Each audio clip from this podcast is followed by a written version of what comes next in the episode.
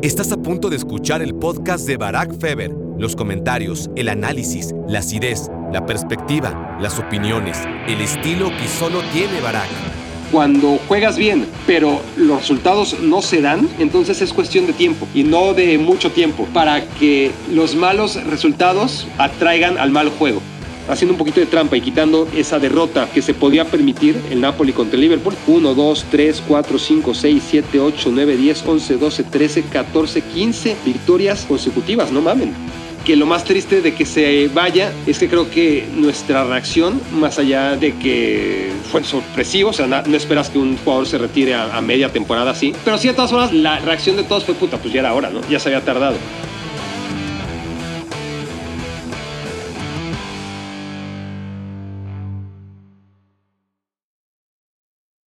Hola, hola, hola, bienvenidos a Me quiero volver chango. Gracias por hacerme su cómplice para matar el tiempo. Déjenme cambiar de chango, que este no me gusta tanto. Es un chango vicioso. Este chango me gusta más. Aquí, hoy vamos a platicar con este chango, que también es bastante vicioso. Ahí está. Quienes no sepan de qué estoy hablando es porque no están viendo este podcast. No se preocupen, no se han perdido de nada. Quienes lo están viendo a través evidentemente de video, pues hola, ¿cómo están? Y aquellos que están escuchando a través del tradicional modelo de podcast, también me da mucho gusto saludarles. Sé que ha sido una ausencia prolongada, no bajo los estándares habituales, pero sí bajo los estándares cotidianos, modernos de este Me Quiero Volver Chango que renació hace unas semanas. Pero bueno, aquí estoy, no dejé que acabara la semana sin que charláramos una vez que, no sé si esta va a ser la última edición de Me Quiero Volver Chango premundialista. Yo creo que no. Yo creo que por lo menos tenemos que sacar un episodio más, si no es que dos. Qué bonito quedó aquí hasta, parece que estoy hablando por teléfono, ¿no? Con, con la banana de este chango. Eh, podemos hacer hasta dos, me parece, dos ediciones de Me Quiero Volver Chango antes de esta Copa del Mundo, que por fin está terminando la eterna espera, ¿no? La eterna espera para las Copas del Mundo que, tardan mucho y por eso son tan interesantes. Ahora, ¿les parece como a mí? Esto yo creo que va dependiendo de la edad y obviamente lo más grande que eres, pues lo más rápido que se te pasa el tiempo. Pero para mí no tuvo nada de eterna la espera, ¿eh? Y claro, cuando eres niño, como cuatro años son un cacho de tu vida, digamos que tienes 12 años, ¿no? Entonces, tienes 12 años, esperas cuatro años, puta, pues estás esperando el 33% de, de tu vida, ¿no? Lo que equivale para alguien que tenga 40 años, pues, a, déjenme hago las matemáticas, a 10 años, ¿no? Muchísimo. Cuando eres un aficionado precoz al fútbol, como yo era, y esperé de los 8 a los 12 años que, que viniera una Copa del Mundo, puta, pues fue la mitad de mi vida, ¿no? Equivale a, a 20 años de los de ahora. Entonces, claro, conforme vas avanzando, los años siguen siendo los mismos, pero la perspectiva es otra, ya es un cachito de tu vida entonces, pues conforme más grande te haces, más rápido pasan las copas del mundo o, la sensación de que están pasando las copas del mundo. Y eso que esta edición tardó cuatro años y medio y me parece que, que fue demasiado rápido, ¿no? Eh, imagínense de aquí a 2026 que solamente van a ser tres años y medio. Eso va a pasar bastante rápido porque además nosotros vamos a ser todavía más grandes y entonces proporcionalmente el tiempo va a ser menor. Pero bueno, no sé qué tenga que ver que es una Copa del Mundo que por más que ya está aquí encima, ¿no? Eh, esa es la paradoja. La, tiene, la tenemos ya encima, está aquí y sigue siendo distante, ¿no? No, no en tiempo, pero sí en formas, en lugar, es decir, geográficamente es una Copa del Mundo muy distante. Creo que Corea, Japón, en su manera Sudáfrica también fueron Copas del Mundo distantes, pero culturalmente aquí ya estamos hablando de, otra cosa, ¿no? La Copa del Mundo en Qatar, más allá que está perfecto que, llegue al mundo árabe por primera vez en la historia, ya había llegado a Asia vía Corea-Japón, ya había llegado a Sudáfrica, al continente africano vía Sudáfrica, y bueno, llega al mundo árabe bajo un contexto complicado, el que conocemos todos, y bueno, en este aire de, modernidad y de lavado de imagen que, que quiere darse Qatar de cara al planeta, a pesar de todas las evidentes causas que se le impugnan sobre la compra de las sedes, sobre el respeto o más bien el no respeto a los derechos humanos, etcétera, etcétera, etcétera. Bueno, todo eso hace que, la Copa del Mundo, no solo en cuanto a la distancia que hay de aquí a Qatar, sino culturalmente hablando, eh, que se haga en, un país en un régimen de este tipo, pues también creo que nos aleja un poco en alguna medida. Y sobre todo que sea en noviembre, ¿no? Es decir, quizás me pasa más a mí que a ustedes. Es mi segundo mundial que vivo yo en Estados Unidos. Y es que aquí no pasa nada, no pasa nada. Y, cuando empiece el mundial va a ser súper deprimente porque lo normal es que cuando es la Copa del Mundo, pues todo te indica, aunque no estés en la, sede de la Copa del Mundo, obviamente, ¿no? Estás en, en México y todos los anuncios, en la calle, el ambiente, todo, todo sabes que hay un mundial, ¿no? Es, sientes que, hay una Copa del Mundo. Y aquí en Estados Unidos, todo lo contrario. Sí me llama la atención que la gente te habla del mundial, eso sí. No se vas al peluquero y te pregunta qué haces y, le dices qué haces y te dice, oh sí, el mundial. Y lo siguen, realmente lo siguen. Para ellos, el fútbol es como para la mayoría de nosotros los Juegos Olímpicos, ¿no? Es decir, no seguimos el lanzamiento de jabalina nunca, no seguimos la natación, no seguimos los clavados, no, no seguimos el tiro con arco, no seguimos prácticamente ninguna de las pruebas olímpicas, salvo cuando llegan los Juegos Olímpicos y nos las chutamos casi todas. Quizás esgrima, ni siquiera nos la chutemos en los Juegos Olímpicos, ¿no? Pero hay muchas que nos gustan, disciplinas que nos gustan, pero que por ahí no nos apasionan y, y solamente nos llama la atención seguirlas cuando juzgamos que vale la pena. Bueno, aquí en Estados Unidos, la gran mayoría de aficionados o, de gente afín al fútbol, o sea, que dice, me gusta el, fútbol o me, gusta el soccer, es porque los mundiales le gustan, como a ti y a mí nos gusta el tiro con arco, ¿no? Eh, salvo que México es mejor en tiro con arco de lo que es Estados Unidos en soccer varonil, ¿no? Otra cosa es el soccer femenil, en el que también hay afición, pero, pero de eso, ¿no? Cuando hay cuando la Copa del Mundo, cuando realmente sienten que vale la pena, no le dan seguimiento a las ligas, como nosotros no le damos seguimientos a las ligas de atletismo, ni de natación, ni, ni de ninguna... Digo, nosotros en general, ¿eh? entiendo que habrá algunos de ustedes, pero, pero ustedes tienen que ser los más conscientes de que son una minoría, que sí les interesa algún deporte en particular seguirlo más allá de los Juegos Olímpicos. La gran mayoría de nosotros, incultos deportivos, eh, incluso los que ganamos nuestra vida siendo comentaristas deportivos, pues la verdad es que nos preocupamos y no solamente nos preocupamos, sino que nos interesamos solamente cada cuatro años. Entonces, es curioso como nosotros, como aficionados al fútbol, pues nos interesa todo lo que pase, ¿no? La Champions, la Liga Italiana, la Liga Inglesa, la Liga Española, etcétera. Y a ellos no. Aquí el Mundial sí que les llama la atención, pero es porque es eso, toca, ¿no? Es, toca hablar de soccer. Y eso sí se siente un poquito, ¿no? Es, pero, pero mínimo, mínimo. O sea, nada que ver con vivir el Mundial en un país donde pues, realmente hay cultura futbolística. Entonces, todo eso, pues sí me deja la sensación otra vez por segundo mundial, que está muy distante la Copa del Mundo, a pesar de que ya la tenemos encima. Y a eso hay que agregarle otra pinche pregunta que, que conforme se va acercando la Copa del Mundo, te la van haciendo cada vez más recurrentemente y a mí me parte el alma. Me parte, pues, sobre todo cuando sé que no voy a ir, ¿no? Vas a ir al Mundial. Vas a ir al Mundial. Esas pinches cinco palabras, vas a ir al Mundial, sí, son cinco, como me zurran. Porque cuando me toca ir al Mundial, y me empiezan a preguntar un año antes, no sé, todavía no sé, este, ¿qué importa? O sea, no sé. Pero bueno, está bien, este, porque además ir a un mundial no es lo que la gente cree, ¿no? Ir a cubrir un mundial, sobre todo cuando no tienes derechos de transmisión, pues eso casi, casi les diría yo que, inútil.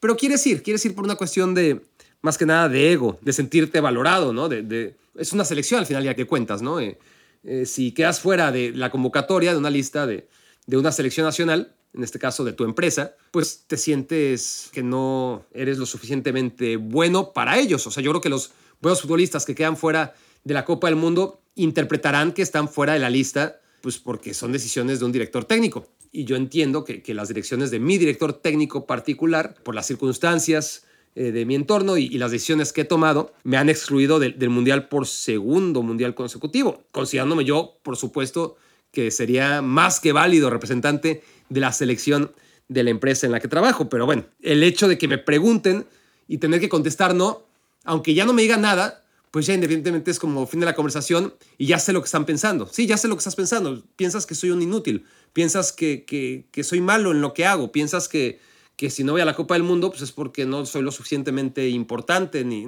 destacado, ni valioso.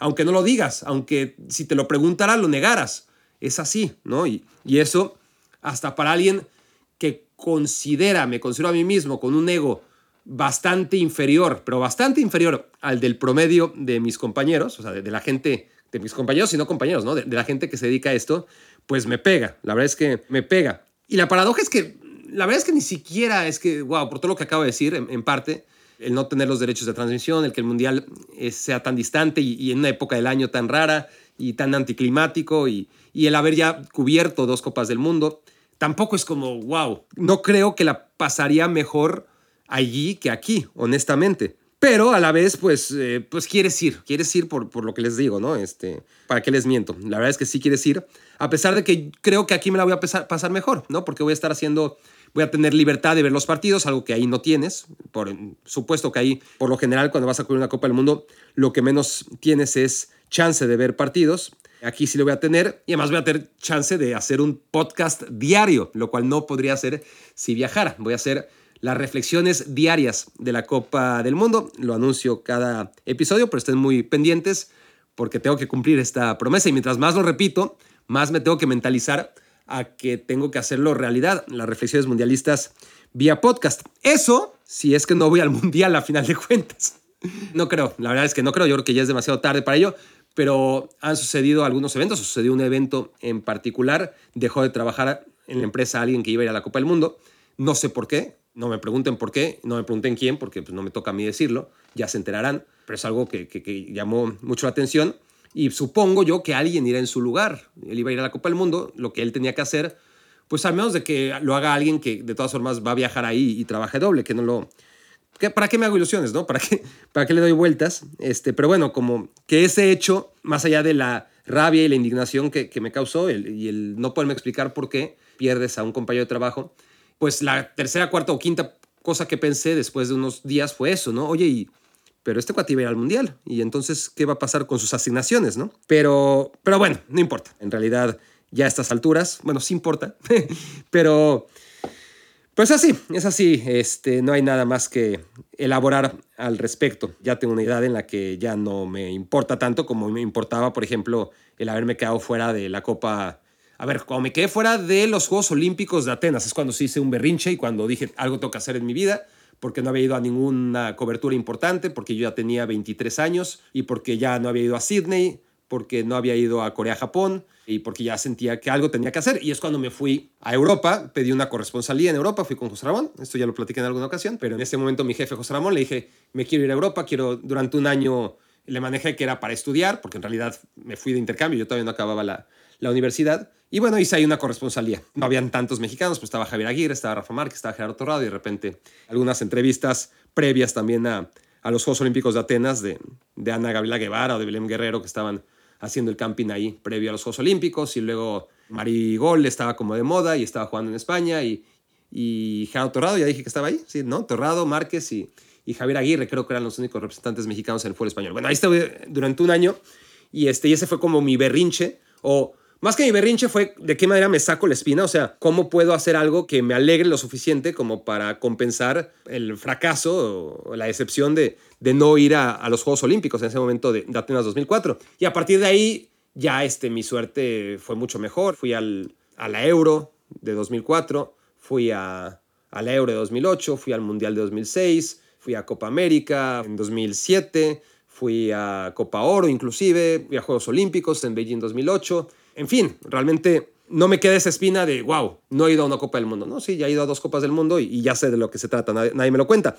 Pero sí es el tema, ¿no? De, de que siempre estás descontento por algo, incluso cuando lo tienes todo. Yo siempre hago esa reflexión, porque yo lo tengo todo. Honestamente, yo lo tengo todo. No tengo una sola razón para estar molesto, para nada. Pero, este, a final de cuentas, siempre hay algo que te hace infeliz, siempre, ¿no? Incluso cuando todo es perfecto, que es muy improbable, o sea, muy poca gente, creo yo, tiene la posibilidad y la dicha y, la mentalidad como para considerar, wow, todo en mi vida está acomodado y es perfecto. Eso es muy improbable, solamente unos cuantos tipos tocados por una varita mágica, ¿no?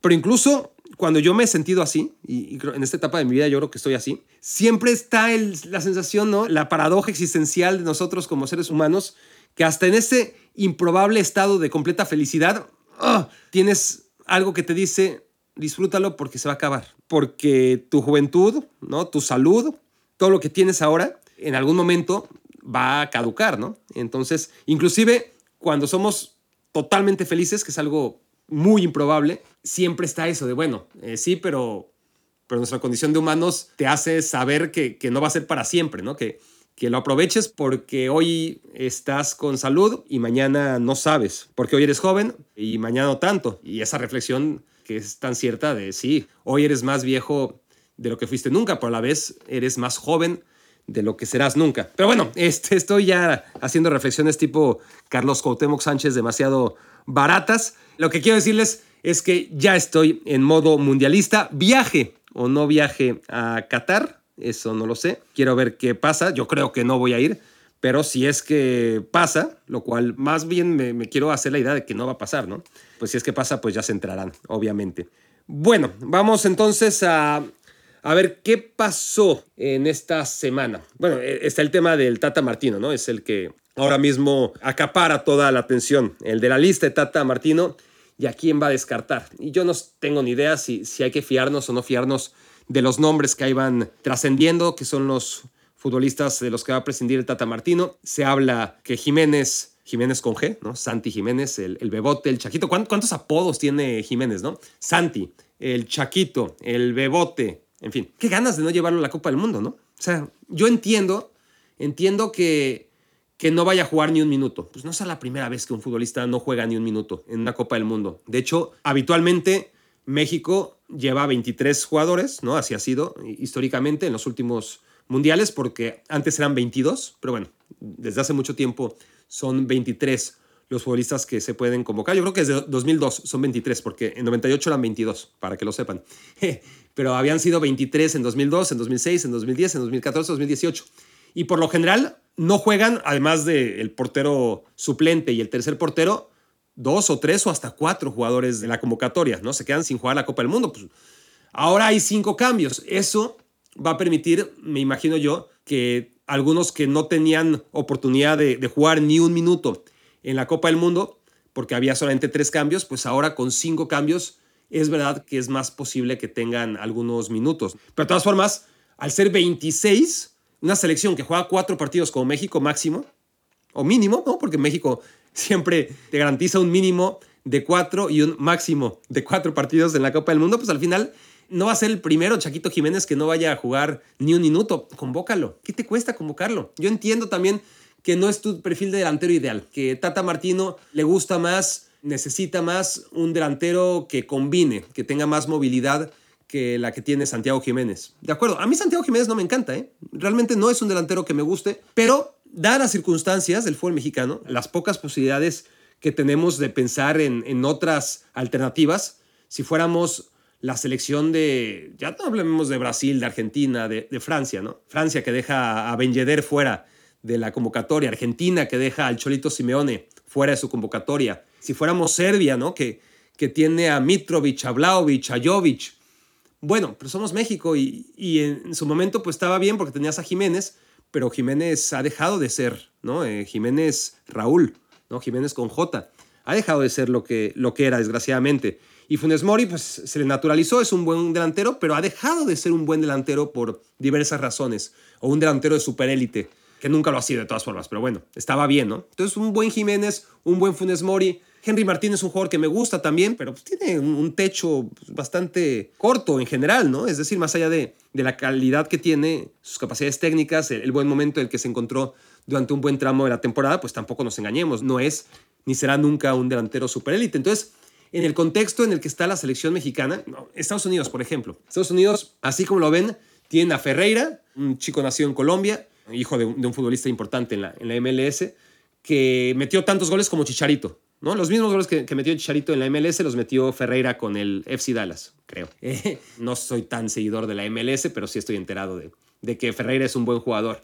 Eh, que además no es un 9 clavado, pero es un goleador. Y de todas formas, si convocaste a, Ferreira, convocaron a, a Josh Sargent, convocaron a, los delanteros de mayor confianza de Greg Berhalter, convocaron al futbolista que ahora no me acuerdo exactamente su nombre, pero que juega en Turquía, aquí lo saco porque vale la pena, Turkish League, perdón, es que no puedo hacer las dos cosas al mismo tiempo, entonces o les hablo o busco Turkish League American Striker, aquí nos va a salir, estamos hablando de Haji Wright, ¿ok? Haji Wright quedó tercer lugar, yo creo que en la tabla de goleo de la Liga Turca, que es una, una liga de, de nivel, y ahora mismo también está ahí, en el segundo o en el tercer lugar de, goleadores de la Liga Turca y bueno, alcanzó su lugar en la Copa del Mundo, eso quiere decir que juegue minutos.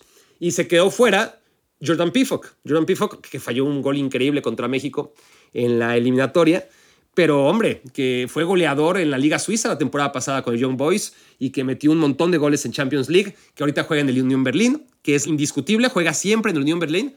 Unión Berlín ahora es sublíder o tercer lugar en la liga alemana después de que perdió 5-0 con el Stuttgart, pero lideró la Bundesliga durante 12 jornadas. Hasta la jornada anterior dejó de ser líder con un norteamericano delantero que si fuera mexicano, Jordan Pifok, pues no habría duda, ¿no? No habría duda que sería el delantero titular hoy de la selección mexicana. Y también dejaron fuera a Ricardo Pepi. Estoy hablando de selecciones, ya no hablemos, ¿no? De, porque ya hablé de, Brasil, de Argentina. O sea, Brasil deja fuera a Gabigol después de haber metido el gol que le da al Flamengo la Copa Libertadores. Y bueno, todos los grandes equipos, Brasil, Francia, Argentina y hasta los no tan grandes como Serbia y como Estados Unidos, pues hay muchos que tienen muchos delanteros. México no. Entonces, ¿por qué no llevas a, a ese cuarto delantero? Sobre todo cuando, a ver, el chico tiene 21 años, aunque no juegue, pues va a tener alguna experiencia. Así no llega a la siguiente Copa del Mundo a los 25 años siendo su primer mundial. No puedes o no debes jugar tu primera Copa del Mundo cuando tienes ya 25 años si realmente quieres ser un jugador importante ¿no? en la historia de, la selección de tu país. Que hay excepciones, hay excepciones, ¿no? Y, todo el mundo solamente está pensando en Luis Hernández, que jugó esa Copa del Mundo en un momento enorme de su carrera en Francia 98 y que ya tenía seguramente 28 años o, o 29 años, pero es una excepción. Jiménez Chaquito Jiménez llegar a los 25 años y jugar tu primera Copa del Mundo, entendiendo que, que, va a llegar, que ahí sí lo van a convocar, sea quien sea el entrenador, el Piojo Herrera o, o Larcamón, o vayan ustedes a saber si va a ser Nacho Ambriz o Guillermo Almada, quien sea, seguramente va a llamar a, a Jiménez. Pero bueno, el chico que, que, aunque a mí no me gusta, o sea, no me parece un delantero que me llene el ojo en, en particular, para lo que es el fútbol mexicano, pues ahí está metiendo goles en la Europa League que luego ves los goles y sí, pues pueden ser muy feos la mayoría, pues hay que meterlos, hay que meterlos y los está metiendo y no está jugando en el Feyenoord demasiado, pero pues acaba de llegar y es víctima de lo que tardan los futbolistas mexicanos en, en dar el salto, ¿no? Porque aunque él lo da comparado con otros a una edad temprana, pues en contexto global, esto ya lo he hablado, creo, pero Holland, por hablar de delanteros similares, ¿no? Grandotes, zurdos, Holland y, y Blaovic son los mejores ejemplos, ¿no? Son, son grandes como el Chaquito Jiménez, zurdos además, pero ya estaban súper consagrados a la edad que tiene Jiménez. Jiménez ahora tiene 21 años, Blaovic y, y Holland tienen 22. O Darwin Núñez, ¿no? Que no es zurdo, pero también es grandote y le pega además bien con, con las dos piernas.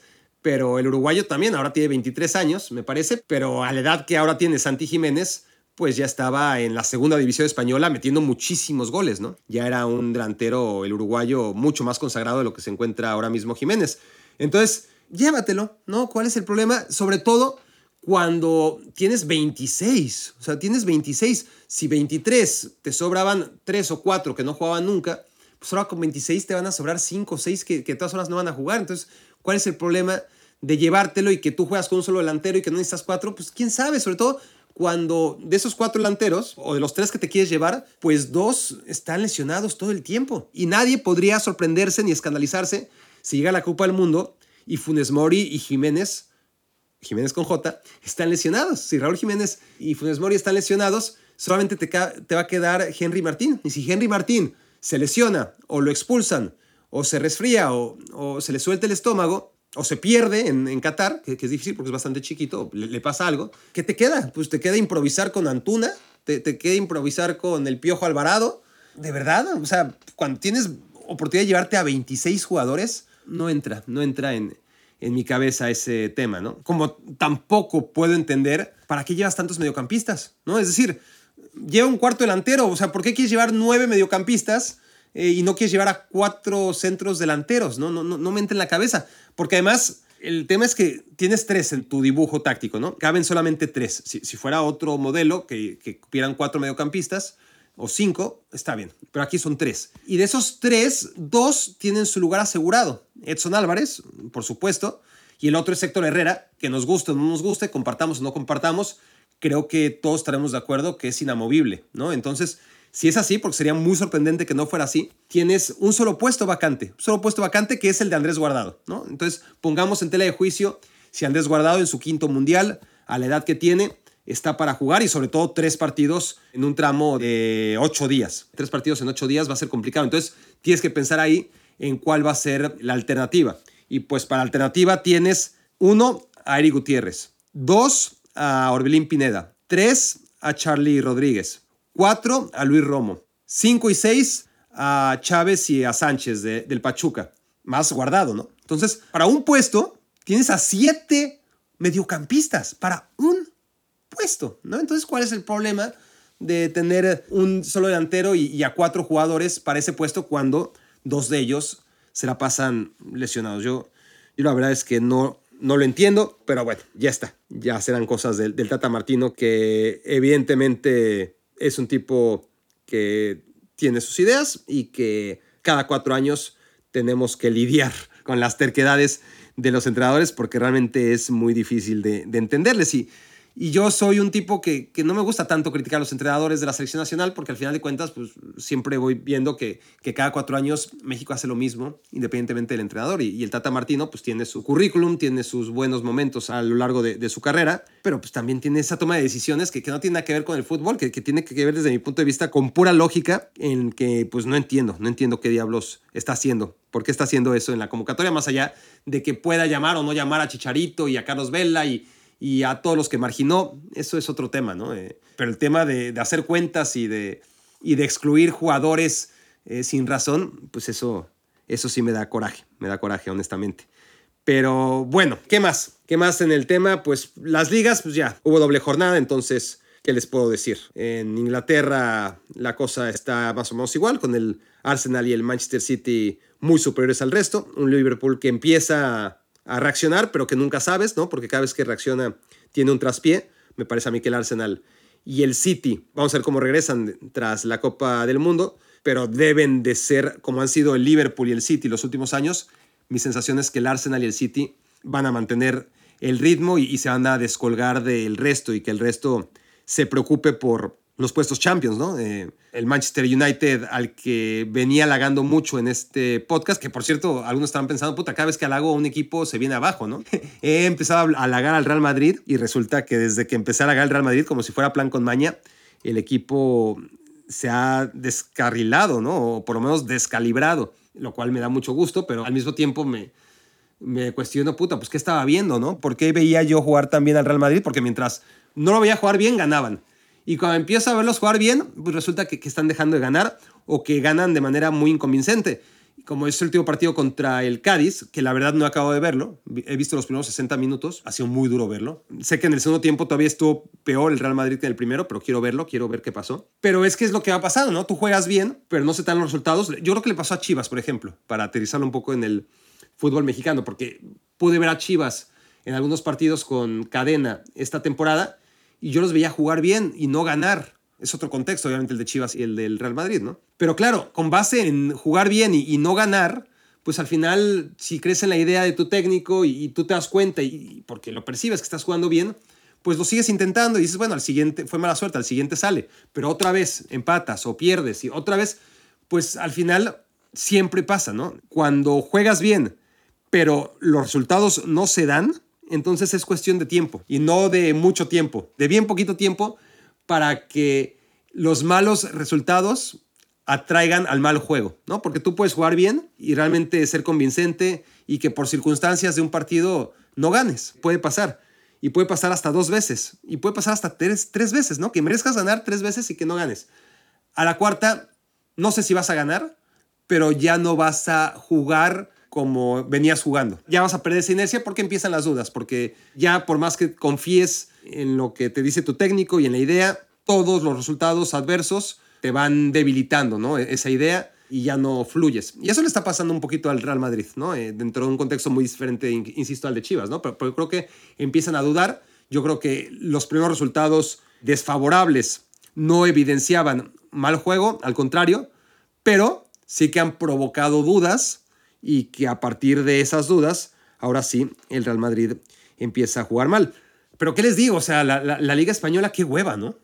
Honestamente, en general, qué hueva, porque ves en la Champions cómo le fue al Sevilla, cómo le fue al Barça, cómo le fue al Atlético de Madrid, y los ves competir en liga, sobre todo al Barça, y dices, puta, el, Barça, qué fácil le está resultando la liga, y cuando hemos visto ya claramente en, en la Champions cuál es su nivel real, pero en la liga le superalcanza, y el Atlético de Madrid da la sensación de que no importa cuántos partidos pierda. O sea, yo, yo veo al Atlético de Madrid y pierde siempre. ¡Siempre! A, veces empata, pero veo la tabla y, lo sigo viendo arriba. O sea, ¿cuántas veces tiene que perder el Atlético de Madrid para quedar fuera de puestos de Champions League, no? Y si queda fuera, si ahorita está fuera, es momentáneo, porque gana un partido y ya se vuelve a colocar. Es algo eh, que tiene la Liga Española o, que le falta a la Liga Española que le sobra a las demás, ¿no? Inglaterra es obvio, ¿no? en Inglaterra ha dominado el Manchester City, y después el Liverpool, aunque Liverpool no lo ha logrado fructificar en títulos más que uno en estos últimos años, se los ha llevado todos el City, pero vaya que Liverpool le ha hecho dura la, batalla y, lo ha llevado a, conseguir 100 puntos si es que el City ha querido salir campeón. Pero bueno, en cuanto se relaja uno de ellos, en cuanto se relaja el Liverpool, por ejemplo, que después de, ganar la Champions y de ganar la, Premier League, sufrió la lesión de, de Van Dijk y los problemas personales de Allison y la lesión de Fabiño y el equipo que ganaba, ganaba, ganaba, ganaba, ganaba en Anfield eh, y que había roto otros récords de, victorias en Anfield, empezó a perder, perder, perder, perder y a romper todos los récords establecidos de, derrotas en Anfield. Bueno, en ese momento el Manchester United de Solskjaer pues aprovechó y, se metió ahí, ¿no? En, segundo lugar de la Premier League. Y, y, si no, pues ahí está el Chelsea siempre, a pesar de sus vaivenes y de su desmadre eh, de siempre, pues es un equipo que amenaza, que, que en cualquier momento se lleva el título, porque se lo ha llevado recientemente con varios técnicos diferentes. Y si no, el Tottenham ha estado muy cerca, ¿no? O el Arsenal. Eh, y ahí hay seis equipos que, bueno, aunque el Arsenal se había desaparecido, pues aquí está ya de, de regreso, ¿no? Y están esos seis equipos al final, ¿no? Que es el Liverpool y el City y el Chelsea como los tres equipos dominantes de la última década, pero el Manchester United, el Tottenham y el Arsenal que han dejado que desear, pero que están ahí amenazando, ¿no? Y eso además habría que agregar al Leicester City, que, salió campeón y que además de ganar la FA Cup, estuvo muy cerca dos veces ya de meterse, bueno, una vez ya se metió a la Champions League como campeón y como cuarto lugar ha estado muy muy cerca de, de volverlo a hacer el Leicester City o en algún momento el Wolverhampton, es decir, tiene varios animadores, ¿no? La liga inglesa más allá del top 6 pero es una liga especial, obviamente, donde no hay equipos pobres. Todos los 20 equipos, o, por lo menos 15 equipos de la Premier League, están entre los 30, 35 equipos más ricos de, del mundo. Pero comparada la Liga Española con la italiana, es decir, si es muy injusta la comparación con la Premier League, aunque algunos insisten en decir, no, están al mismo nivel y, y hay quien realmente te quiere sostener que España está por encima de, de Inglaterra, ¿no? ¿no? Tiene el atractivo de tener dos marcas como el Barcelona y el Real Madrid, pero nada más. Y eso también la hace de hueva, insisto, porque después qué? O sea, el Atlético Madrid no tiene el carisma como en Italia, ¿no? En Italia tienes tres equipos, tres equipos súper poderosos, ¿no? Es decir, no es como nada más uno eh, Barça y dos Madrid, ¿no? Mientras en Inglaterra tienes a los seis que ya mencionamos, que hoy son los equipos más poderosos. En Italia tienes pues al Inter, a la Juve y al Milan, que son los tres equipos poderosos, no es como España que tienes Barça-Madrid, pero es mucho después el Atlético, ¿no? No, aquí es Inter, Milan y Juventus. Pero aparte, en cuanto se distrae uno de esos tres, es decir, en cuanto la Juventus se duerme en sus laureles, ahí está el Napoli. Esta temporada sobre todo, ¿no? Eh, el Napoli es muy conveniente usarlo. Pero en otras temporadas fue la Roma o incluso la Lazio, y hasta hace bien poquito, y ahora mismo, de hecho, todavía, a pesar de que creo que va a caer por su propio peso, porque, porque el equipo ha sufrido mucho y, y no lo han renovado y, está haciendo milagros, pero bueno, la Atalanta también, ¿no?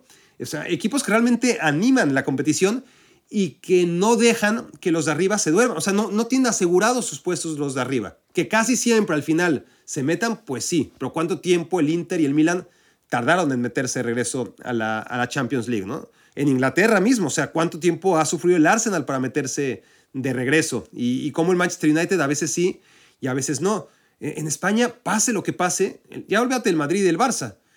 el Atlético de Madrid no tiene oposición, no tiene oposición. Entonces, no es tan dramático como lo que ocurre en Alemania o en Francia, que ahí sí ya es terrible, ¿no? Pero por lo menos ahí tienes, incluso en Alemania y Francia, tienes la emoción de, ok, ya sabes quién va a ser campeón. Ahora, ¿quién va a ser subcampeón? ¿Quiénes van a ser el 3 y el 4? Eso es impredecible, realmente cambia mucho. Es verdad que en Alemania eh, el Dortmund casi siempre lo logra, pero a veces sufriendo muchísimo y hasta en la última jornada lo hace. El RB Leipzig casi siempre lo logra, pero no siempre. Y después hay equipos que a veces el Bayer Leverkusen, a veces el Borussia Mönchengladbach, esta temporada el Union Berlin, el mismo Freiburg, que ya desde la temporada pasada estuvo muy cerca. Pero en España no. En España, por más que le echa ganas el Betis, y hay que reconocerle al Betis que está rindiendo muy por encima de sus posibilidades reales. El Sevilla, un equipo totalmente carente de carisma, ¿no? Que, que también se metía, se metía, se metía. Entonces ya sabías que era Barça, Madrid, Atlético y Sevilla. Pero no sé si ustedes compartan conmigo esa sensación o si es algo mío, que son equipos, me refiero a, Sevilla, a Betis, a, Real Sociedad, al Athletic, con todo, al Athletic Club de Bilbao, ¿no? Con toda su historia que lo hace único, pero que no transmiten, que, que no tienen carisma, que no tienen lo que sí tienen en Italia. Insisto, ¿no? Esos outsiders que aunque no están del top 3, como la Roma, como el Napoli, un poquito menos la Lazio, recientemente la Atalanta, eh, todos esos pues no, los tiene la Liga Española, ¿no? Entonces, bueno, es, es un tema, es un tema ese de que es un poquito de flojera, ¿no? Seguir, honestamente, la Liga Española comparado con seguir la Liga Italiana, la Liga Inglesa e incluso, por lo que les digo, la Liga Alemana. No les voy a decir la Liga Francesa porque estaría mintiendo, pero si siguiera la Liga Francesa, pues seguro que sería más emocionante ver los equipos que se meten en 2, 3 y 4. Lo, lo que hago es seguir al Paris Saint-Germain y darme cuenta, mientras sigo al Paris Saint-Germain, que hay equipos en Francia que, juegan muy bien y que las grandes estrellas, que muchas de las grandes estrellas de, la Premier League del futuro casi inmediato juegan en Francia. Es una liga interesante también por, por muchas razones, ¿no? Aunque pues, no da tiempo tampoco de, de seguirla demasiado porque pues, las horas son limitadas y ya hay bastante que ver. Otra cosa que pasó este fin de semana, pues el retiro de Piqué, ya quedó un poquito lejos. Quería hablar de Piqué, quería hacer un podcast o una columna o algo de, de Piqué en el momento, como para colgarme del momento, ¿no? Que se había retirado y, a ver si generábamos algunas visitas. Pero pues a estas alturas, este, no sé si quieran escucharme hablar demasiado de, de Piqué, pero pues ya empecé, este, ya terminaré la idea, ¿no? No me voy a prolongar tanto como quería o cuando tenía vivo, ¿no? El, la sensación de, puta, Gerard Piqué se, se retiró, tengo ganas de, decir cosas, ¿no? En ese momento tenía ganas de, decir cosas y ahora ya se me quitaron un poco, como se pueden dar cuenta, pero, pero es un tipo que lo más triste de que se vaya es que creo que nuestra reacción, más allá de que fue sorpresivo, o sea, no, esperas que un jugador se retire a, media temporada así, no lo veíamos venir. Pero sí, de todas formas, la reacción de todos fue puta, pues ya era hora, ¿no? Ya se había tardado. Cuando pues, en realidad era un jugador todavía joven, todavía con con posibilidades de, de seguir haciendo historia, pero que ya llevaba dos años arrastrando problemas en la cancha y, sobre todo extra cancha, ¿no? Que, que, no le habían repercutido porque durante mucho tiempo lo que tuvo Gerard fue esa capacidad de abstraerse de todo lo que pasaba y todo lo que se decía de él y todo lo que provocaba él que se dijera de él, ¿no? Y, y de ser Superman, ¿no? De, de aparecer en la cancha y, no sentir la presión y cumplir, más allá de algunos errores puntuales, y firmar contratos multimillonarios aquí y allá y conseguir el patrocinio de la camiseta del Barcelona con Rakuten y hacer su chanchuy ahí con, con Rubiales, el presidente de la Real Federación Española de Fútbol, para ser juez y parte ¿no? Eh, a la hora de, de negociar con los árabes el llevar la Supercopa a ese territorio, en un conflicto de intereses que incluso generó el cambio en la ley, ¿no? O una nueva ley en la que pues, no pueda ser juez y parte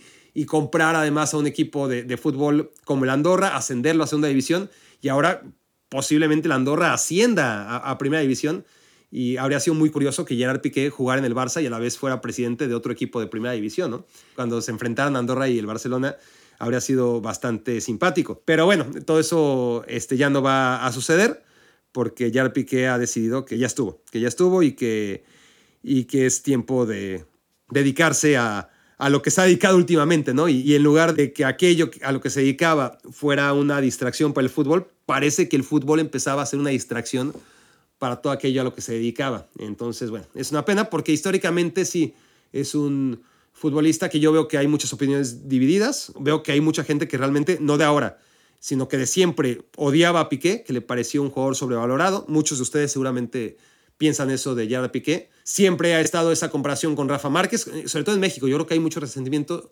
a Gerard Piqué porque es el que le quita el puesto a Rafa Márquez, ¿no? Y, siempre he oído que Rafa Márquez era mucho mejor que Piqué. Y yo creo que los dos eran muy buenos, pero Piqué duró más. Piqué duró más y, Piqué eh, tuvo el don de, mantenerse durante mucho más tiempo, que, que, es lo más difícil en, en la superélite. Y sí, Márquez tenía cosas que no tiene Piqué, o que también hay que empezar a hablar en pasado de Piqué, ¿no? Pero también Piqué tenía buen pase largo, no, no al nivel de Márquez, ¿no? También Piqué tenía técnica individual, no al nivel de Márquez. También Márquez era lento, quizás no al nivel de Piqué, pero la capacidad de colocación, su capacidad de liderazgo, la concentración, su juego aéreo, los dos tenían gol. Yo creo que son jugadores muy similares en ciertos aspectos y que en la historia del Fútbol Club Barcelona, Piqué, después de Carlos Puyol y quizás de Ronald Koeman, por todo el tiempo que duró, por todo lo que ganó, y no porque le tocó la suerte, eso es lo que he oído mucho ¿no? de, de Jar Piqué, que sí le tocó estar en ese equipo, no, fue fundamental, fue fundamental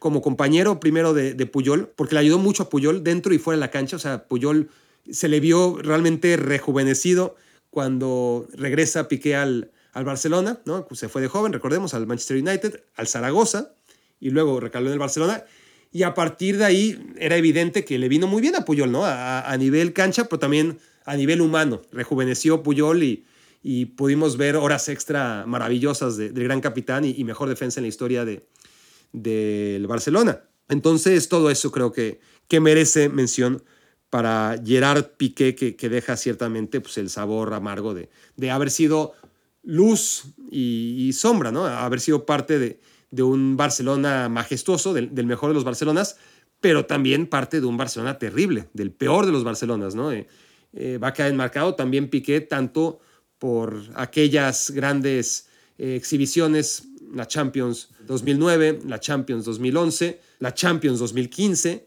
como el 2 a 8, ¿no? En contra del Bayern Múnich. Va a quedar ahí enmarcado entre muchas otras derrotas, pero, pero ese es seguramente el paradigma del momento en el que el Barça realmente ya toca el más hondo de los fondos. Y eso porque todavía no sabíamos que a los dos siguientes intentos el Barça ya no se iba a meter ni siquiera a octavos de final de, de la Champions League, ¿no? Porque cuando el Barça pierde contra el Liverpool, cuando el Liverpool le remonta en semifinales de la Champions League, parecía el sea, ¿cómo puede ser que el Barcelona tenga una ventaja de 3 a 0 y la pierda? Fue el peor de los ridículos y más cuando venía de otro ridículo horroroso que fue en contra de la Roma, ¿no? Eh, el que te remontara a la Roma después de que les ganaste 4-1 y, te ganara 3-0 ahí, en el entonces, bueno, en el todavía Estadio Olímpico, porque por más que hay proyecto para, para el nuevo estadio, eh, sigue jugando en el Estadio Olímpico la Roma. Parecía lo peor del mundo. Oye, el Barça estaba jugando semifinales de Champions League, ¿no? Y sí, fue vergonzoso, pero ¿quién nos iba a decir en ese momento que después iba a venir el 8-2 y que después iba a venir no una, sino dos eliminaciones del Barça en fase de grupos? Y Gerard Piqué, pues también sale en la foto de, de ese peor Barça. Hubo también sorteo de Champions League. También cuando hubo el sorteo dije, quiero grabarme, quiero volver chango, pero por alguna u otra razón no se hizo. No tuve el tiempo para, para hacerlo, entonces ya queda también un poquito lejano, ¿no? Vamos a hablar de los grupos porque creo que se ha hablado bastante. En resumen, yo, mi, mi sensación de los grupos, nada más para, para que no se queden con la terrible angustia que seguro que, que, sentirán en este momento en que les estoy diciendo que no voy a hablar demasiado de la fase del cruce de, de partidos de octavos de final de la Champions League. ¿Sí? ¿Lo dije bien? Eh, espero que sí. Bueno, eh, a mí lo que me llama más la atención, primero, una confesión, que fue normalmente cuando es sorteo de la Champions, no, no me despierto a verlo, ¿no? Eh, no sé ni a qué hora fue, no sé ni siquiera si, si fue muy temprano o si me enteré después. O sea, honestamente no no me levanté muy preocupado por el sorteo de, la Champions. Pero eventualmente cuando veo, ay, güey, sí era el sorteo de la Champions y me meto, mi primera reacción fue contra quién va el Barcelona. Duró menos de un segundo probablemente, quizás un segundo y medio a lo mucho, pero he de confesar que no sé si a ustedes, algunos de ustedes quizás se, se identifique, Así, fue un segundito que, ¿no? Por la costumbre de año tras año, a pesar de que el año pasado, pues tampoco. A ver, ¿contra quién va el Barcelona? Es lo, primero que, que, hace alguien como yo, ¿no? Y ya después, ¿contra quién va el Madrid y, y cuáles son los cruces en general? Bueno, pues sí, rápido me, me acordé que no, que no era el caso, que había que buscar al Barcelona en el sorteo de la Europa League y que de hecho después ya ni chequé, o sea, me enteré después de rebote que iba contra el Manchester United, pero ni he checado el sorteo de la Europa League, si quieren que les sea sincero, o sea, sé que va el Barça contra el Manchester United, pues porque es una notición, porque después de los dos grandes partidos de, la Champions, ¿no? Eh, los dos cruces entre Liverpool, Real Madrid y, el Bayern contra el Paris Saint-Germain, pues el tercer cruce del que más se va a hablar es de un cruce de Europa League, ¿no? Muy por encima de los otros seis partidos de, la Champions League. Va a generar mucha atención el, el duelo entre esos dos imperios derrumbados, ¿no? A ver cuál está peor que el otro, entre el Manchester United y el Barcelona, que va a ser bastante interesante ese duelo y, y la verdad es que imposible saber a estas alturas quién de los dos lo va a ganar. Es decir, si se enfrentaran ahorita mismo, no tendría ni idea, no tendría ni idea. No podría decirles quién de los dos está peor el hombre elefante contra la mujer barbuda. Pero es que se van a enfrentar en más de tres meses, pues mucho menos. ¿Cuántas cosas no pueden pasar de aquí a tres meses? El Barcelona seguramente va a mejorar muchísimo y luego va a empeorar muchísimo y luego va a mejorar y, luego va a empeorar y va a dar tres pasos para adelante y luego cuatro para atrás.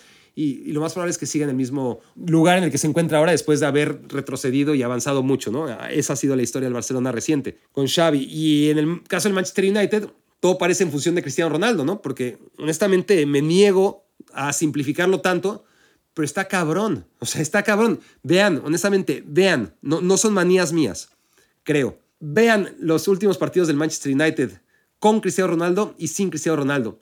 Que sea casualidad, probablemente haya algo de casualidad, pero no puede ser todo casualidad. O sea, que un equipo cambie tanto cuando juega Cristiano y cuando no juega Cristiano. Los partidos que hace en concreto contra el Chelsea, contra el Tottenham sin Cristiano, comparados contra el West Ham, ganan, pero, pero juegan horrible. O sea, honestamente, ganan, pero, pero no debieron haber ganado ese partido, que sí lo juegan con Cristiano.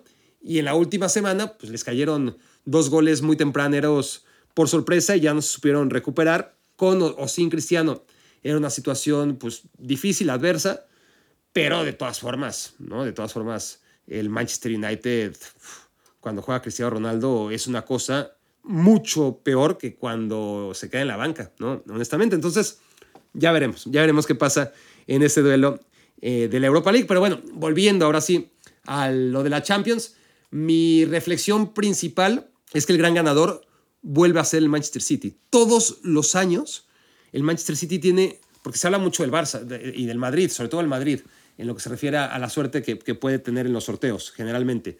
Y no importa, o sea, el Madrid, la suerte que tienen los rivales, o sea, el Madrid, da igual si es fácil, si es difícil, el Madrid se las arregla siempre, ¿no? El rival del Real Madrid es el propio Real Madrid y los demás los supera, sean quienes sean. Eso ha sido eh, el Real Madrid desde 2014 que, que ha ganado más Champions Leagues de las que ha perdido.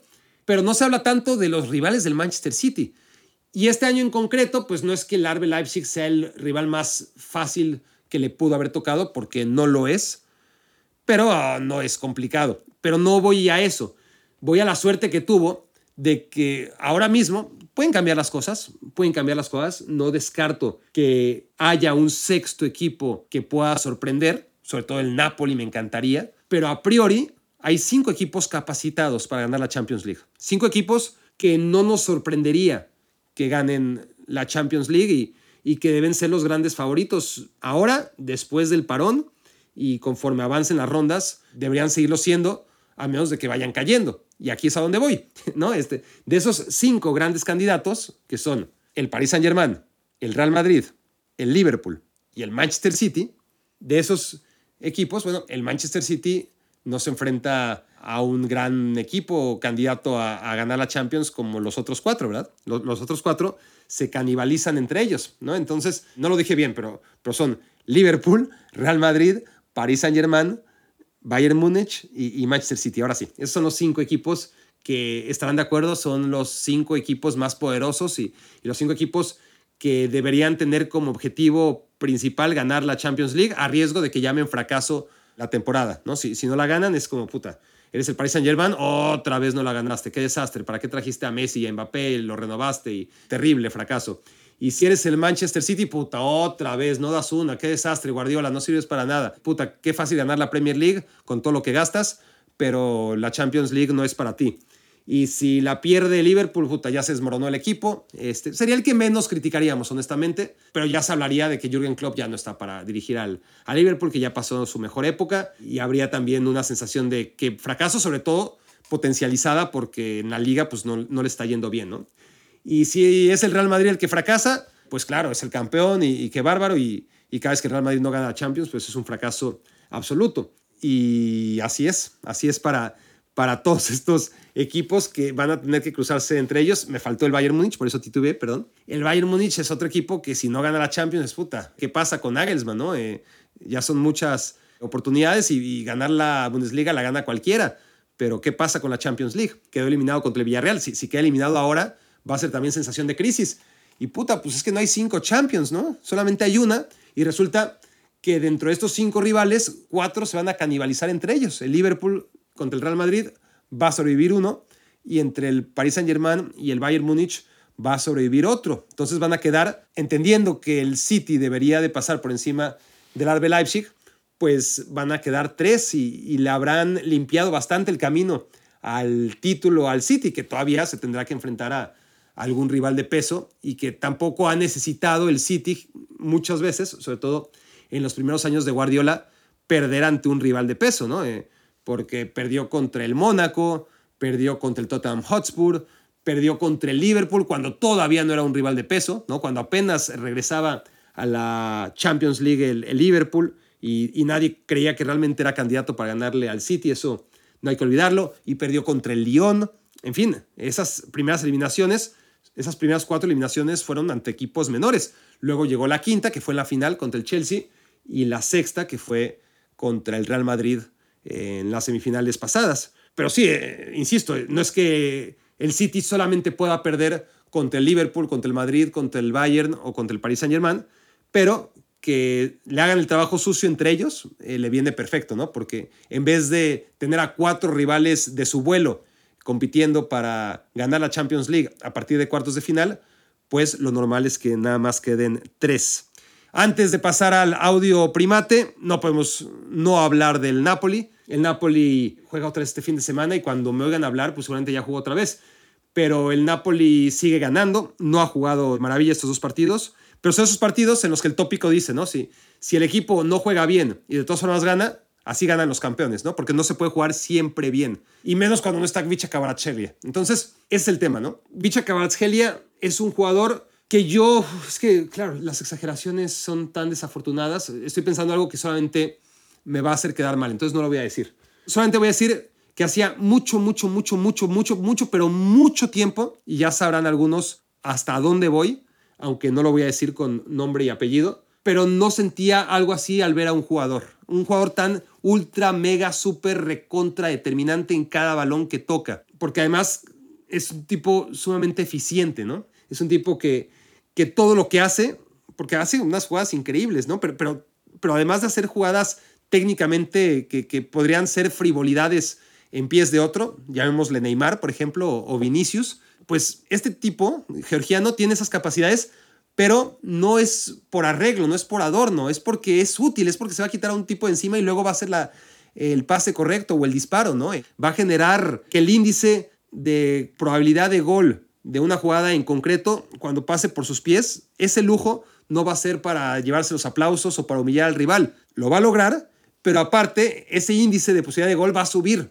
porque a partir de ahí va a tomar la decisión correcta, va a ser el centro, va a ser el tiro, va a correr. Vicha Kvaratskhelia es una cosa increíble. Entonces, además su capacidad de adaptación, inmediatamente, o sea, desde el primer día, ¿no? Desde el primer minuto con el Napoli, demostró que, que es una cosa que, da miedo. Da, miedo porque, pues claro, me da miedo que se caiga en el camino y ahora ya he empezado con las lesiones y, y pero es un tipo que, realmente muy pocas veces yo me pongo a ver un partido por un jugador. Y con el Napoli, afortunadamente, pues tienes el nivel de, de Samu Anguissa, tienes el nivel de Osimen, que cómo pelea cada pelota y, qué capacidad tiene de definición y qué especie de delantero que recuerda en ciertas cosas a Manchukic, ¿no? Por cómo pelea los balones, pero además es mucho mejor en la definición que Manchukic tiene a, futbolistas pues, que da gusto ver, ¿no? En parte como un paisano, como es el Chucky Lozano, no al nivel de los otros, honestamente, pero, pero que lo está haciendo bien. Y ya he hablado de, los demás, ya he hablado de los demás. Mario Rui, que quedó fuera de la Copa del Mundo, por cierto. Es que, claro, tienes a Rafael Guerreiro por izquierda, que, es un jugador que me encanta, pero que está ahora mismo a un nivel muy inferior a, Mario Rui, ¿no? El,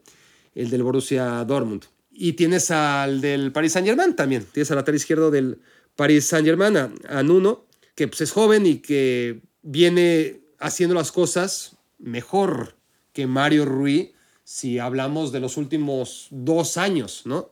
Pero es que en este momento, en este momento de su carrera, lo que está haciendo Mario Rui no lo hace ni Nuno Méndez, ni lo hace Rafael Guerreiro, ni lo hace nadie, ¿no? Está a un nivel pletórico y quedó fuera de la Copa del Mundo. Pero en fin, no está jugando el Napoli a los niveles que juega cuando juega con Vicha Kvaratskhelia, pero está ganando. Le ganó un partido muy duro, muy difícil a, al Atalanta, nada espectacular, porque el Atalanta es algo totalmente distinto a, a lo que había sido con Gasperini durante todos estos años, ¿no?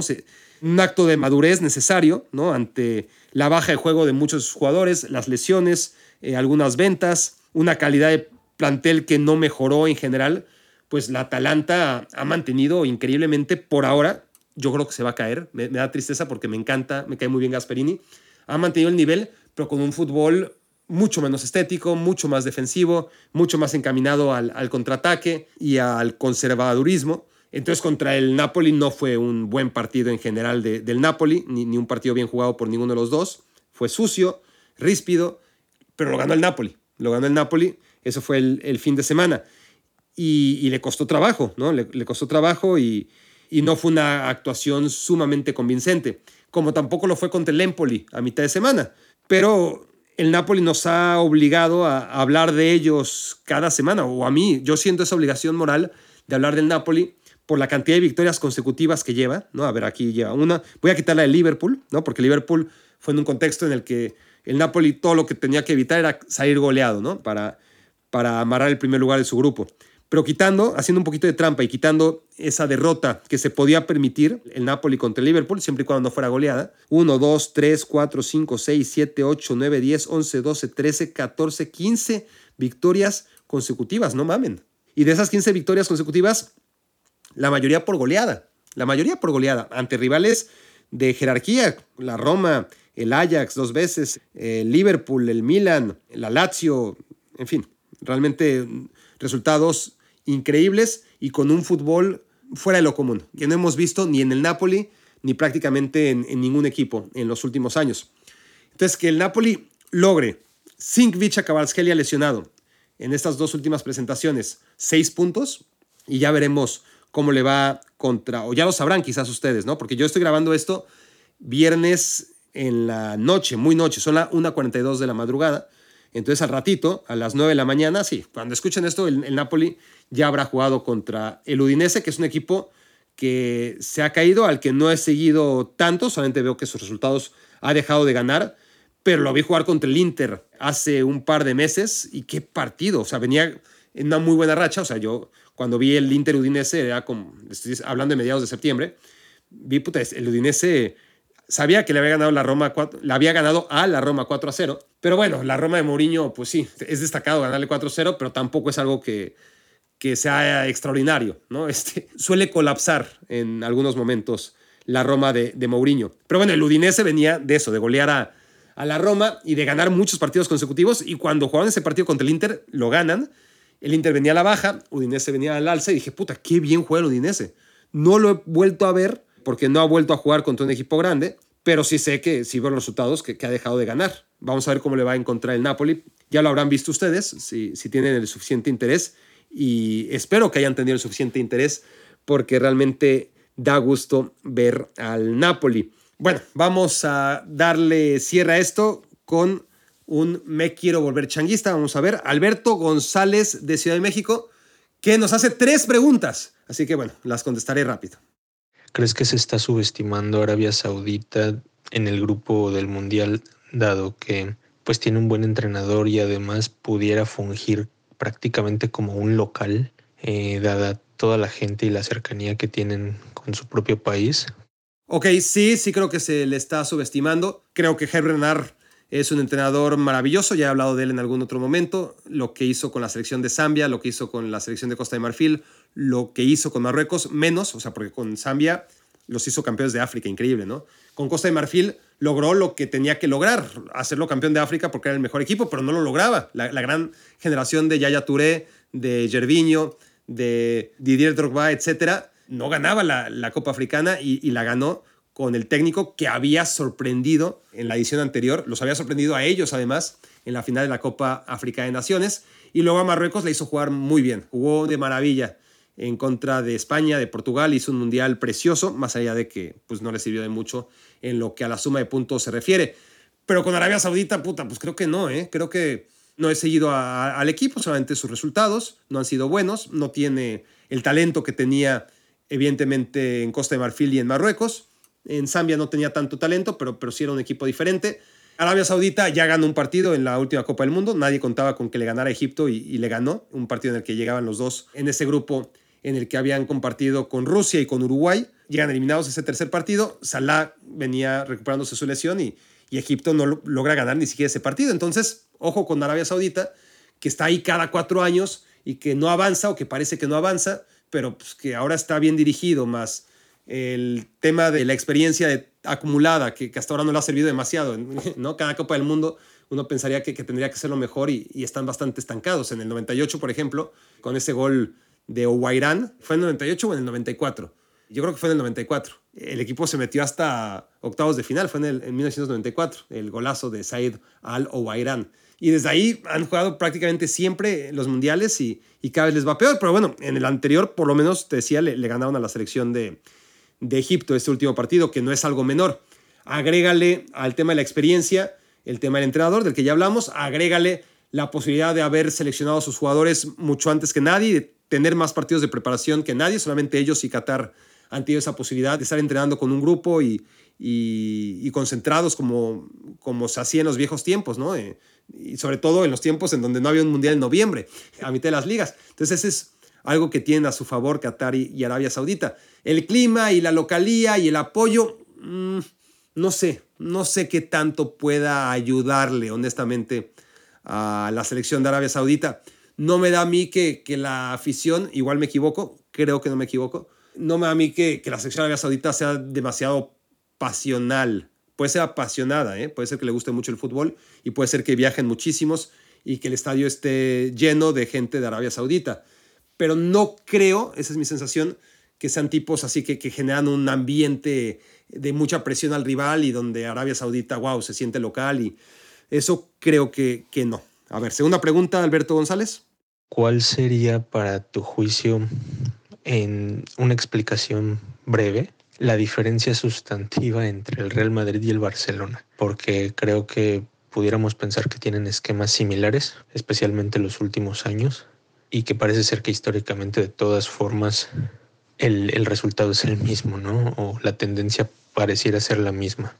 Bueno, sí, 4-3-3, si es el esquema al que te refieres, es el que, más repiten los dos, aunque tienen sus variantes y, no siempre salen así. No, es que claro, tengo que ser muy breve, ¿no? Porque así me lo pides y porque así lo demanda ya el final de este episodio.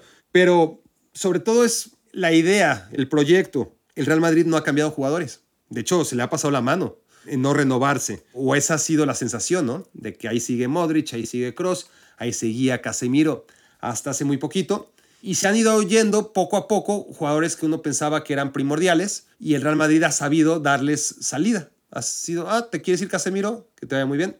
Ramos, ¿te quieres ir? Ok, yo no te voy a renovar al precio que tú quieras. Ahí está la puerta. Llevas mucho tiempo aquí como para saber dónde está la puerta. Cristiano Ronaldo, adiós, no te preocupes, vamos a, sobrevivir sin ti. Obviamente no ha sido un desmantelamiento, ha sido poco a poco. Un, año se fue Cristiano, luego se fueron Ramos y Barán. El mismo año que parecía que iba a ser una catástrofe y no lo fue. Ahora se fue Casemiro y eventualmente muy pronto se va a ir Modric, pero el equipo ha sabido fichar eh, futbolistas jóvenes y no ha cambiado al plantel demasiado, ¿no? No, no ha hecho locuras, no, no, no, ha hecho compras, es decir, ya lo hablaba yo la otra vez, ¿no? El Barça ha gastado 10 veces más que el Real Madrid en los últimos 8 años y ha ganado mucho menos, ¿no? Invirtiendo mucho más y haciendo cambios y, trayendo a, futbolistas carísimos. Y al final yo creo que la gran diferencia es esa, ¿no? Que, que el Madrid ha tenido un proyecto en el que uno ha sabido dejar ir a sus jugadores, símbolo, cuando ha entendido que, ya no conviene estirar más la relación. A diferencia del Barça, que fue todo lo contrario, que se arruinó económicamente por firmarle contratos a jugadores que, fueron pasado, pero que ya nada garantizaba que, fueran presente y, ya no fueron presente, ¿no?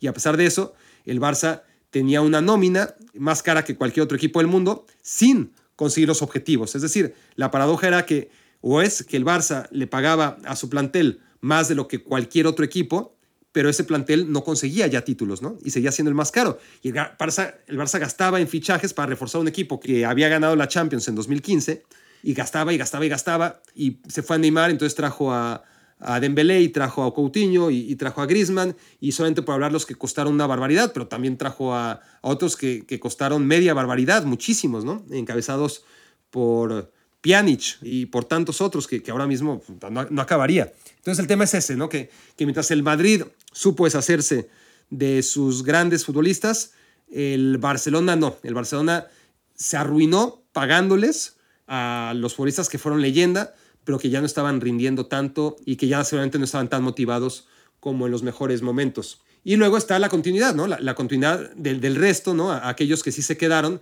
el bloque, y no andar haciendo fichajes y, cambios y, y, cuántos fichajes no, no hizo el Barcelona de, de, jugadores que llevan un año, dos años y luego se iban y que André Gómez, ah, no, pues André Gómez no, y antes fue ahora Turán y ahora Turán pues tampoco, y luego fue Frenkie de Jong, y Frenkie de Jong no se ha ido de milagro, pero vaya que, que se lo querían quitar de encima. Y bueno, esa es la gran diferencia, Alberto. Tercera pregunta. Y finalmente, eh, si tú tuvieras la marita mágica de las decisiones en el fútbol mexicano, ¿qué acciones implementarías para mejorar al futbolista mexicano y al fútbol mexicano en general? Por ejemplo, torneos largos, ascenso y descenso, primera, segunda y tercera división bien estructuradas, ¿cómo lo harías? ¿Qué reglas del menor? ¿Qué sé yo? ¿No? Saludos, Barak.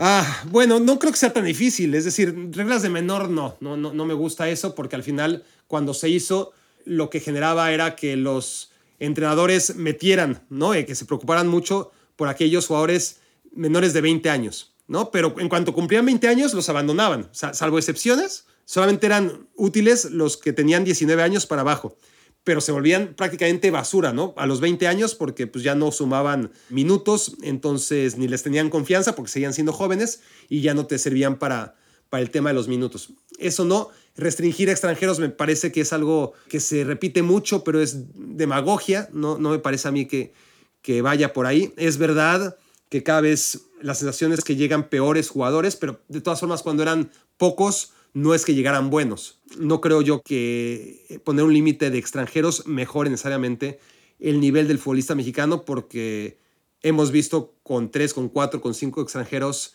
que de todas formas los extranjeros no necesariamente venían a, a mejorar el nivel que ya había en el fútbol mexicano, salvo excepciones, excepciones que había con límite de cuatro o cinco extranjeros y sigue habiendo sin límite prácticamente de extranjeros o con límite de nueve como es el, el de ahora mismo. Entonces, el tema simplemente es no hacer las cosas al revés, no hacer las cosas al revés, es decir, hacer todo lo que están haciendo, pero al revés. Es decir, si el problema en México es que no hay suficiente roce internacional, si el problema en México es que el calendario está saturado, la solución no es sacar a los equipos mexicanos de la Copa Libertadores, es reducir los otros torneos. ¿no? Eh, si tienes dos torneos con dos liguillas y eso no te da espacio para que tus equipos jueguen internacionalmente, pues entonces reduce tu calendario y no restrinjas la posibilidad de que tus equipos mejoren y tus jugadores mejoren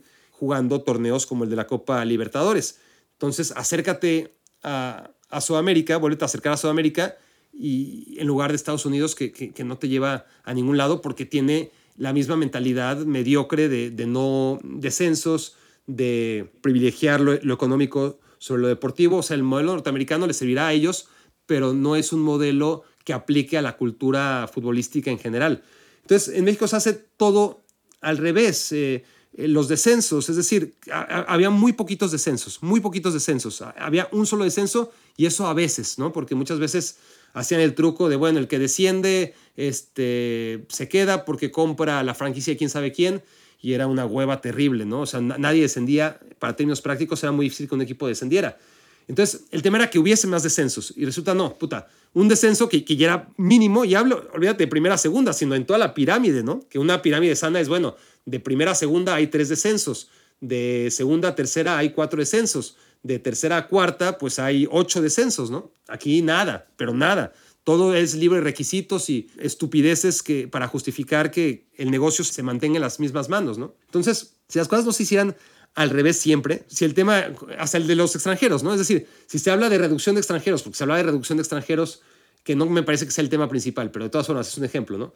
Se hablaba de reducción de extranjeros y parece que lo hacen a propósito, ¿no? Porque cinco o seis parecían muchos, pues ahora vamos por más. El tema del descenso, pues son muy poquitos descensos, solamente es uno, pues ahora menos. La liguilla, eh, hay ocho equipos en la liguilla, son 18 equipos, son, son demasiados, puta, pues ahora que sean 12, ¿no? En vez de reducirlo a cuatro. Todo al revés, todo al revés. Lo que te digo de, las competiciones internacionales, ¿no? Eh, la, copa, ¿no? Es decir, tienes una copa o tenías una copa, en lugar de usarla para que sea el sustituto de la liguilla, es decir, la, emoción de, de, los duelos a eliminación directa, pues es lo que te da la copa, pues si ya tienes liguilla, ¿para qué quieres copa? Y mucho menos dos copas. Desapareció ya con la pandemia y demás, pero es que no tenía razón de ser, ¿no? Dos copas y además en lugar de hacerlas como tendría que ser, ¿no? Como es en todos lados, alineación directa, con el tema este de, de una fase de grupos que era de super hueva. Entonces yo creo que todo se reduce a no hacer las cosas al revés, hacer las cosas con, lógica y con eso mejoraría bastante el fútbol mexicano. Si hubiera descensos y varios, no solamente uno, si hubiera una estructura obviamente que lo permitiera generar esa infraestructura que no se quiere generar en divisiones de ascenso, mientras más futbolistas puedan tener cabida en la pirámide del fútbol profesional mexicano mejor, pero no hay ningún interés en ello. Y bueno, simplemente me, me preguntaste por mis ideas y las ideas son muy fáciles. El tema es aterrizarlas y, y que hagan caso, porque esto lo vengo diciendo y escribiendo tantos, tantos años que hasta ya me da pena hacer la cuenta. Queridos amigos, esto fue Me Quiero Volver Chango. Gracias por haberme hecho su cómplice para matar el tiempo. Escuchaste el podcast de Barack Feber. Toda la información de los deportes con un toque de Barack.